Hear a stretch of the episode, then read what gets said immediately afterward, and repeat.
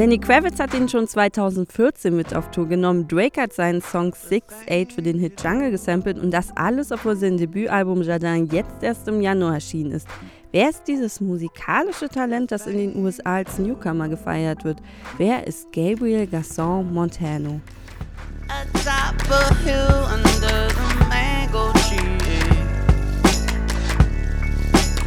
Wishing on mit halb kolumbianischen, halb französischen Wurzeln ist Gabriel Garçon Montano im New Yorker Stadtteil Brooklyn aufgewachsen. Sein Interesse für Musik wurde am Anfang vor allem durch seine Mutter beeinflusst, denn sie war nämlich in der Klassik, Contemporary und Avantgarde-Szene unterwegs und nahm ihn von klein auf immer mit.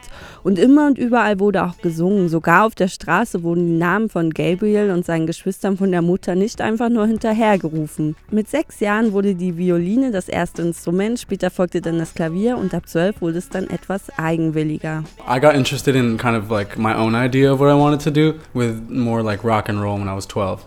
So I got a drum set and then an electric guitar. I had long hair like Kurt Cobain and like holes in my pants and and uh, I was angry for no reason because I didn't feel like I was interesting enough without being all sad. I was 12 years old, like trying to figure out how to be hard. I want to be hard. Mit Anfang 20 kam die erste eigene große Big Band, für die er die Texte schrieb und Lieder komponierte.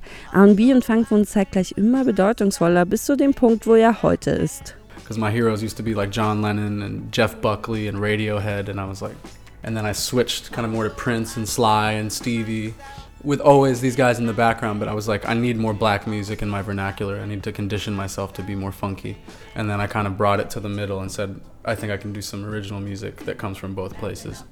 And that's kind of where I am. Somit kann man zu jedem Abschnitt seines Lebens gewissermaßen bestimmte Einflüsse und Lieblingskünstler zuordnen.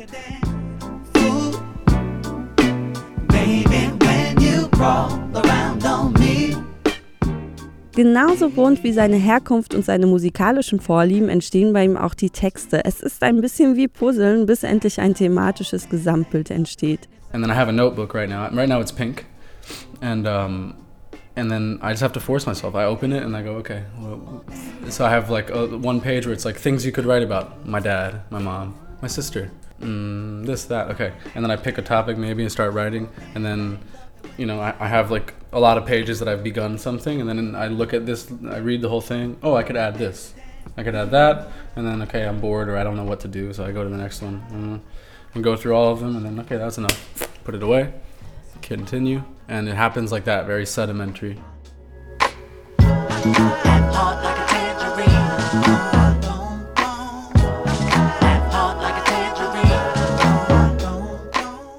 Für das Album legte er besonders Wert auf Farben und schuf sich deshalb seinen metaphorischen Garten mit Mangos, Pfirsichen und auch Mandarinen, wie im Song The Game, bei dem das Herz zur Tangerine wird und damit ein Symbol für Stärke. No, Tangerine, you know, like when you eat it, sometimes it's a little like, and that's what it is. Be strong.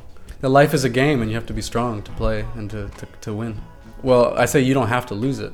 You know, I think a lot of people get, everyone gets sad. And sometimes when you're sad, you can't see how you get out of the sadness. You just stay in the sadness.